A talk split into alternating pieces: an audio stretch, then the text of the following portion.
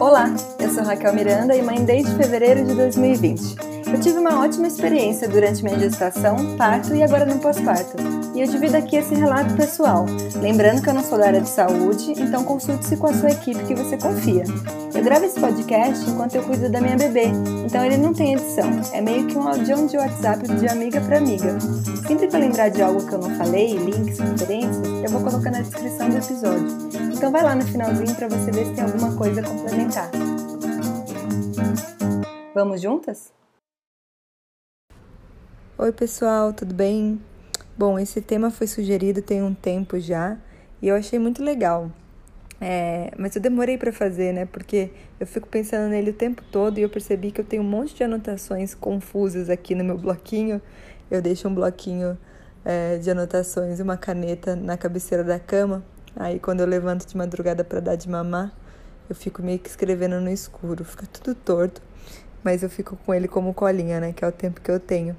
Enfim, esse tema foi sugerido tem algum tempo, né?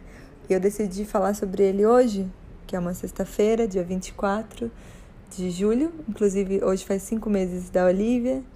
E porque ontem eu fiz um post no Instagram, né? Falando sobre como é bom a gente usar de tudo um pouco que a gente aprende por aí e não fixar numa coisa só, né? E o exemplo que eu uso são as fraldas, a fralda de pano, fralda descartável e higiene natural, que aqui a gente faz os três. Eu adoraria falar que não uso fralda descartável, mas não é verdade. Eu uso às vezes, é, uso com consciência.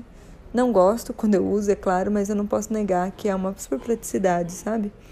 É, e aí eu tive bastante reações positivas. Falei, bom, que legal, que legal que esse tema é um tema que, que as pessoas estão olhando, né? Vou gravar o, o episódio sobre isso. Então, a sugestão que eu recebi foi: é, fala sobre encontrar o próprio caminho na maternidade. Tem muita regra, tem muita moda. Informação a gente encontra do nosso jeito. Foi assim que a pessoa me escreveu. Bom, eu vou falar aqui a minha experiência pessoal e tô super aberta. Se você quiser dividir a sua experiência comigo, me escrever um e-mail, me chamar no Instagram, gosto muito de trocar. Bom, desde que eu descobri que estava grávida, eu acho que até um mês, dois depois que ela nasceu, eu estava desesperada com medo de estar tá errando, sabe?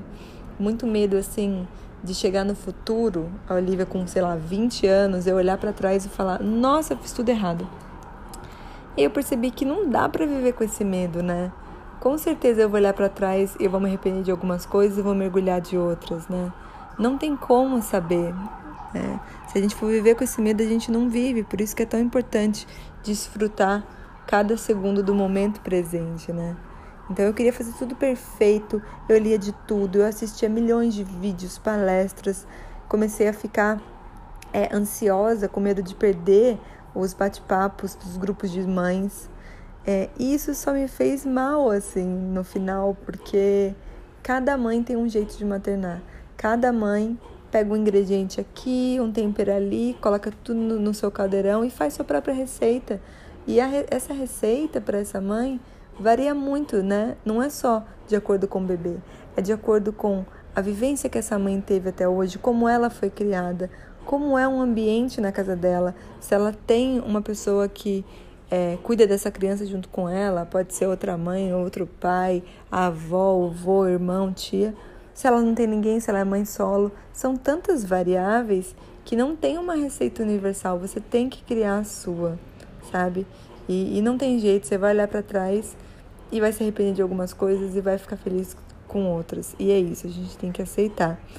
E aí eu ficava super ansiosa, né? Via esses grupos de mãe querendo anotar tudo, queria fazer tudo e vi que não dava. Até que uma anja que é, é uma doula, Thaís Cabral, que foi a nossa consultora de amamentação perfeita, falou assim: Raquel, no fim da vida, não vai ter um troféu de melhor mãe te esperando, não. Faz aí o que dá, ouça seus instintos, sabe? Não tem receita pronta para todos os bebês.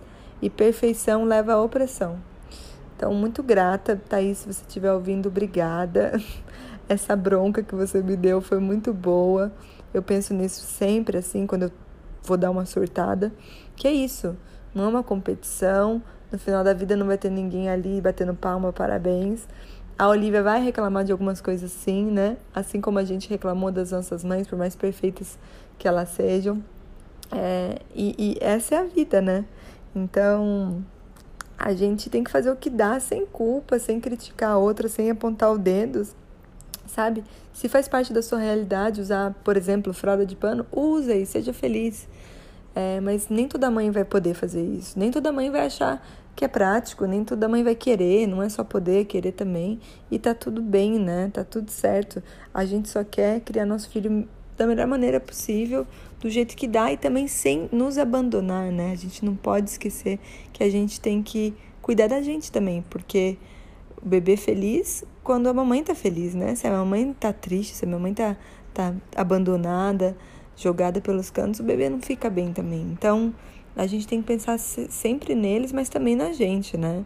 É aquele, aquele lance de coloque a máscara de oxigênio em você primeiro, antes de ajudar o outro. Então, assim, não ser rígida, né? É misturar tudo, criar tudo, e tá tudo bem mudar, isso é uma coisa, né? É, eu vou sempre seguir com o exemplo das fraldas de pano e higiene natural, porque eu acho que é o melhor exemplo aqui na minha realidade. Quando a gente optou por fralda de pano, eu falei: joga fora todas essas fraldas descartáveis que a gente ganhou. Não quero mais. É, pode doar. Eu não quero mais aqui em casa. Aí que bom que o Danilo não é tão radical quanto eu e falou: Raquel, vamos ficar, não tá ocupando espaço. São tipo, eram, sei lá, seis pacotes que a gente não fez já de fralda, justamente por isso. E ele falou: Raquel, são seis pacotes. Seis pacotes, não tá é, ocupando espaço, deixa aqui, eu não quero saber. E aí, né, cuspi, o cuspe caiu na testa, né, cuspi para cima, caiu em mim. A gente usa quando a gente dá vacina, às vezes não tem fralda de pano montada, às vezes eu quero hidratar o bumbum dela e não quero usar liner, enfim, eu falo sobre esses apetrechos no episódio de fralda de pano. Aí eu coloco descartável, sabe? Então, não vamos ser rígida, não vamos escrever nada em pedra, porque depois a gente só se prejudica com isso, né? E eu acho que agora uma crítica nas redes sociais também. A gente vai lá e posta, né? Eu uso fralda de pano. Aí ferrou. Você não pode nunca mais postar uma foto do seu filho com fralda descartável, porque o que os outros vão pensar? Você já levantou essa bandeira? Então, então assim, cuidado para não criar armadilhas para você mesma, assim, sabe? É um perigo isso das redes sociais, a gente ficar levantando bandeira, é isso ou aquilo, porque daí parece que a gente não, não pode mudar de opinião, né? Parece que postar sobre algo é escrever na pedra. Então, assim, é, vai tranquila, faça o que você acha é, apropriado para o seu filho, sabe? É, uma coisa também, no meu maternal, eu fiquei obcecada pelos saltos, né? O salto de desenvolvimento, baixei o aplicativo, ficava lendo. E aí eu sofria demais, é porque eu recebia lembrete, né? Olivia está chegando no terceiro salto, não sei o que, não sei o que lá. E aí eu ficava em choque esperando ela fazer o que eu lia no aplicativo e eu não deixava me surpreender, né? Não deixava a vida acontecer e ser surpreendida. Então, depois disso, eu deletei o aplicativo, parei de ficar lendo sobre isso. Estou ciente que ele acontece, que os bebês têm momentos de picos de crescimento, esses saltos, mas eu não fico lendo, eu simplesmente observo ela e, e, vou fazendo um dia depois do outro, sabe? Um problema depois do outro. Porque antes eu ficava sofrendo, tipo, ai, depois de amanhã tem salto. Não é tão exato assim e às vezes nem acontece nada, sabe? Não tem como saber. É, é, é o que eu falo, né, sempre. O bebê nunca é nada, o bebê está. Não fala que o seu bebê é calmo, é agitado, é isso ou aquilo. Porque um dia ele é, outro dia ele não é. Então eu prefiro dizer que ela está, sabe? Eu falo, nossa, Danilo, hoje tá difícil para dormir, né? Nossa, hoje ela está assim. Porque eu acho que a palavra tem força também, né? A gente fala ali pro nosso inconsciente quando a gente afirma algo. E em voz alta, mais ainda, né? Fica tudo muito forte. Então, eu acho que foi aí que eu fui encontrando o meu caminho de maternar, né? Também. E, e, nesse caminho tem muitas pedras, muitas rochas gigantes que, que eu chamo de culpa, né? Culpa materna. Eu estava esses tempos vendo o, o vídeo do parto dela e a primeira coisa que eu falo é: Ah, quem é? Quem é? Porque a gente não soube o sexo do bebê, né? Aí o Danilo fala: É a Olivia. Aí ela tá chorando ele vai pôr no meu colo. A segunda coisa que eu falo é desculpa, desculpa. Aí a parteira até pergunta por que desculpa, Danilo pergunta, não lembro. eu, desculpa, desculpa. E, e, eu não respondi na hora, mas hoje eu lembro, eu tava pedindo desculpa porque eu pari ela e ela tava chorando. Então eu tava culpada porque eu tirei ela da minha barriga, veja só. Já começou aí a minha culpa materna, no primeiro segundo de vida da minha filha. Então a gente tem que se manter vigilante para não deixar essa culpa consumir a, gente, sabe? Então, e também ao mesmo tempo que ouvir nossos instintos do tipo, a gente vê tantas coisas, né? Tantas regrinhas, é, lê em revistas, na mídia, o pessoal mais antigo fala na nossa cabeça, não pega no colo, vai ficar mimado.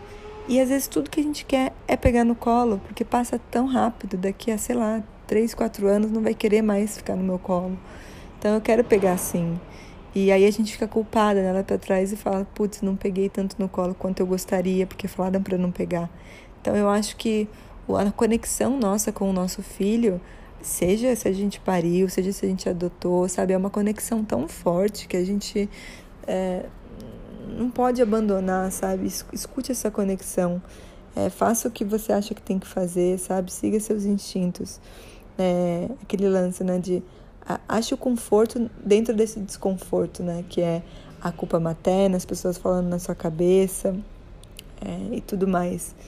E nisso também veio uma reflexão, assim, no, no meu jeito de maternar, sobre a, a, humanização, né? Assim, então, desde que eu assisti o documentário do Renascimento do Parto e vi o horror que é a indústria da cesárea, do, a instituição do hospital que quer lucrar em cima daquele nascimento, daquela mãe, daquele bebê, fiquei obcecada, né? Eu quero uma equipe humanizada, tudo humanizado. É, pari em casa, fiz tudo aqui dentro de casa, meu Deus, meu Deus. E aí também outra coisa que essa mesma doula é, que falou que perfeição leva a opressão me falou, Raquel, você não precisa comprar o pacote completo da humanização, sabe? Acha um mix aí que funciona com a sua realidade. O que, que você pode bancar? É livre demanda da amamentação? Faça. Hum, você pode bancar não usar uma chupeta? Faça. Mas você não pode bancar? Tá tudo bem também. Então, assim, cuidado né, com a sua saúde mental de novo, né? No final da vida não vai ter um troféu. Parabéns, você foi a melhor mãe do mundo. Então, isso foi uma, uma das coisas, assim, que, que nesse começo eu me entendi. E outra coisa também, é, há muito, eu estou folheando aqui as minhas anotações bagunçadas. Tem mais ou menos uns 5, 6 anos que eu comecei a meditar. E uma coisa foi levando a outra, né? E aí eu comecei a ler um pouco sobre o budismo, gostei demais, comecei a me aprofundar um pouco. Um, um pouco digo assim, antes eu coloquei o pé na superfície do budismo, agora eu acho que eu mergulhei o pé, só o pé. Eu acho que tem um, uma profundeza muito grande ainda. Não sou é, praticante, não sou budista, mas eu me identifiquei demais com a filosofia. E aí eu percebi, depois que eu tive a Olivia, que o budismo se assemelha muito à criação de uma criança, porque é tudo sobre estar no momento presente, né? Ego, compaixão, impermanência. Então, eu vou dar um exemplo aqui, né? É, é, é, deixa eu. Peraí, me embananei com as minhas anotações. É, é isso. É, e aí, na época que eu descobri o budismo, um amigo meu, Roberto, também descobriu junto e a gente ficava trocando figurinhas. Então, essas anotações que eu vou ler, eu pedi ajuda dele para escrever também, para ver se eu lembrava de tudo. Então, ele me escreveu um geralzão, depois eu vou ler os pensamentos dele, que são muito legais também. E, mas eu organizei no, no que diz respeito à maternidade. Então, por exemplo, o que diz muito dentro do budismo é fala muito sobre impermanência das coisas, né? Nada é permanente. Por isso que esse lance de é, o filho não é, o filho está, porque é impermanente, você é impermanente. Hoje você é uma pessoa, amanhã você já não é mais, mais a mesma pessoa, né? Aquele lance. A água que passa no rio nunca é a mesma água, né? Tá sempre diferente, sempre mudando. Quando você aceita isso, traz paz pro coração. Então, eu li uma vez num livro sobre dois tipos de filho, né? Meu filho só e meu filho nunca. Tipo, meu filho só dorme assim. Meu filho só faz isso. Meu filho só come assado. Ou meu filho nunca gostou disso. Meu filho nunca. Isso traz muito sofrimento porque eu acho que limita um pouco, né? Você não tenta nunca mais. Então, por exemplo, a Olivia no, até os dois meses e meio, três, adorava o sling, amava. Hoje eu começo a colocar no sling e ela começa a se debater e tal. Tem dia que ela fica, tem dia que ela não fica. A primeira coisa que eu pensei quando ela não gostou de ficar no sling, o primeiro dia que isso aconteceu, eu falei: bom, vou doar o sling. Já era, acabou. Aí respira, calma, Raquel, não. E amanhã? E depois de amanhã?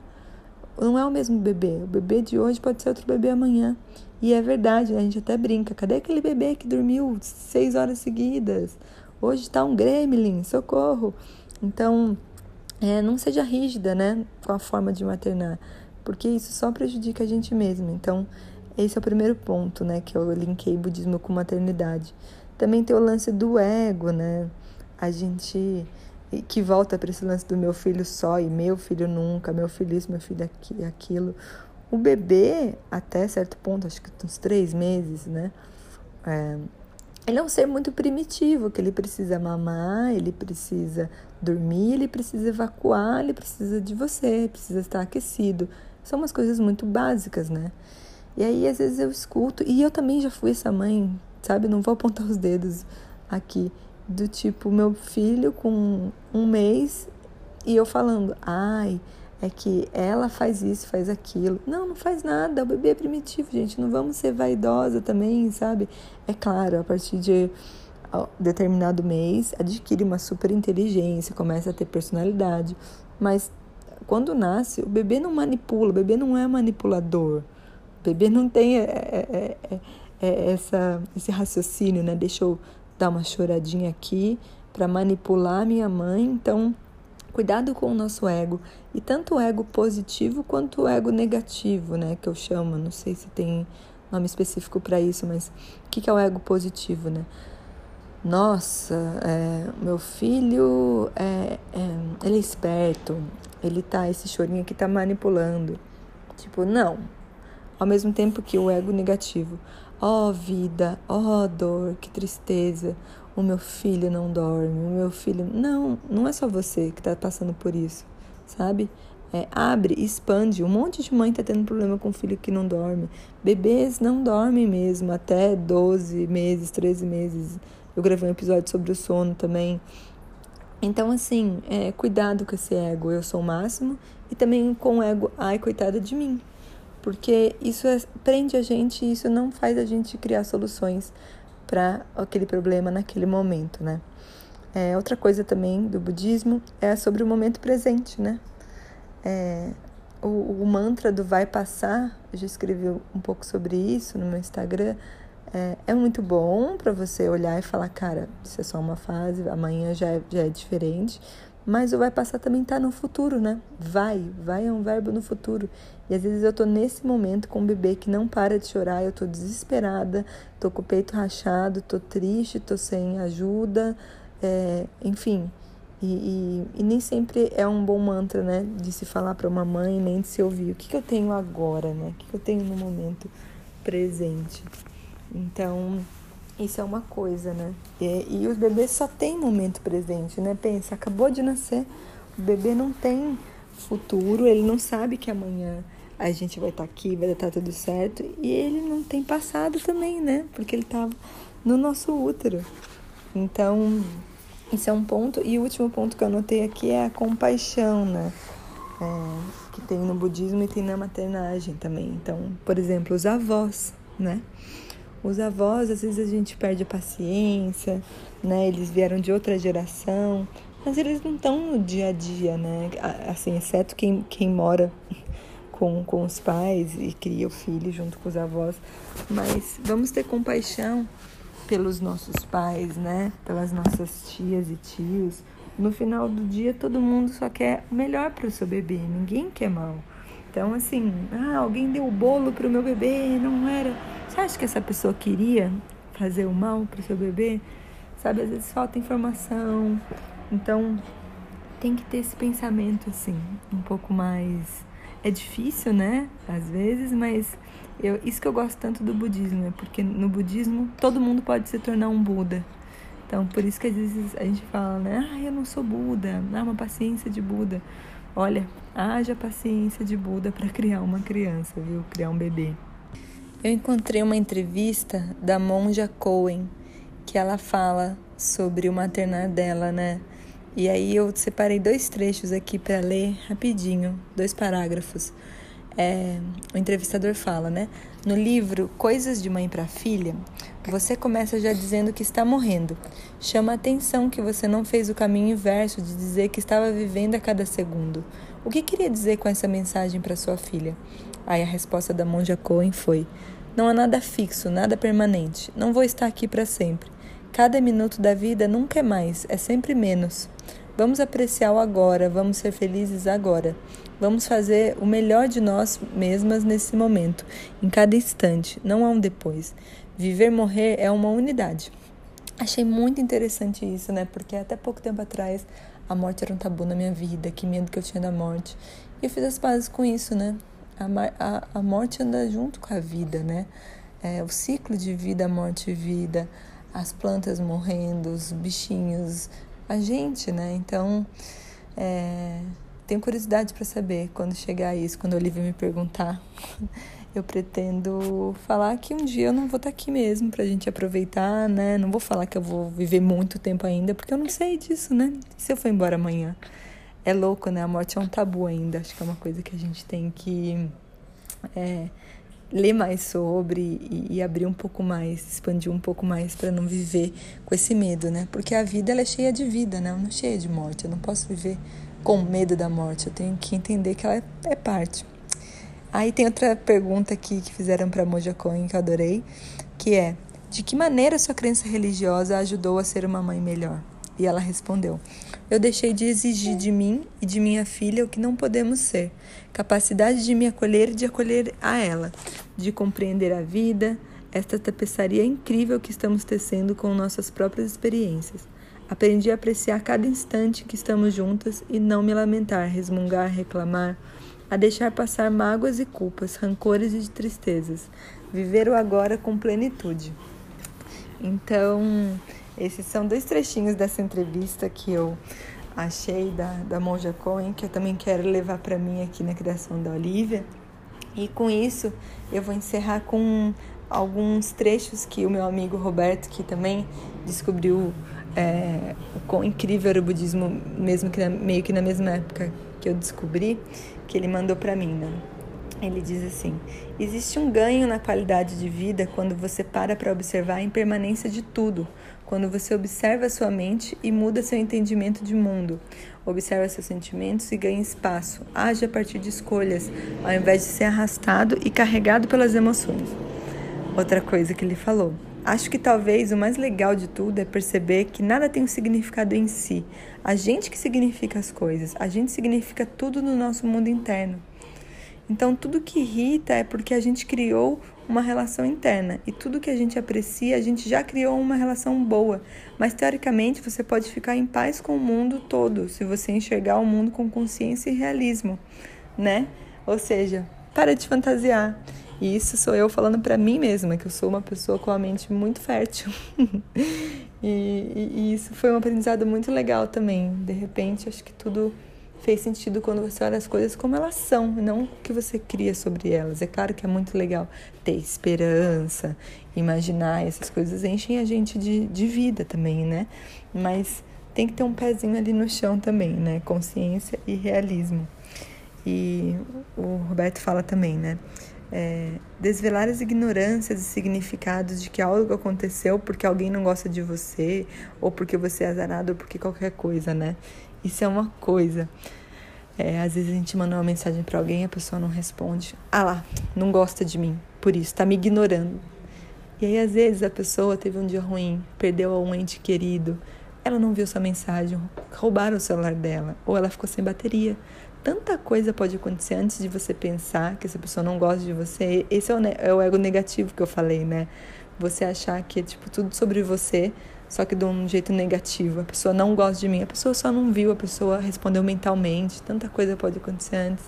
E quando você muda esse jeito de pensar, tudo fica mais leve, né? E para finalizar, ele fala também: as coisas todas conjuntamente vão se desenrolando, então não tem culpa. A gente controla muito pouco tudo isso. Então, talvez melhor aprender a significar melhor essas relações. Então, isso fecha muito nesse né, lance da culpa materna, né? As coisas estão se desdobrando e acontecendo. Você está fazendo ali o seu melhor, sabe? É, é, difícil anular, acho que não tem jeito, a gente vai conviver, mas cuidado para ela não te consumir. Bom, então essa é a minha vivência, né, de, criar a minha maternagem aqui, junto com a Olivia que e, e, eu digo, né, que foi essa pedida, esse pedido, né, encontrar o próprio caminho na maternidade. Tem muita regra, muita moda, tem mesmo. Você tem que encontrar do seu jeito. Pega uma informação aqui, outra ali. É, viaja em todos os mundos, não precisa ficar só dentro do mundo da humanização. Vai ali fora, pergunta para sua vizinha, para sua mãe, para sua avó. Viaja nas outras gerações, nas outras vivências. Nem todo mundo tem a mesma realidade que você. E tem sempre um aprendizado de cada mãe que você pode pegar, colocar no seu caldeirão e criar sua receita. É isso, espero que tenha colaborado aí. Estou é, super aberta para trocar também. Até a próxima.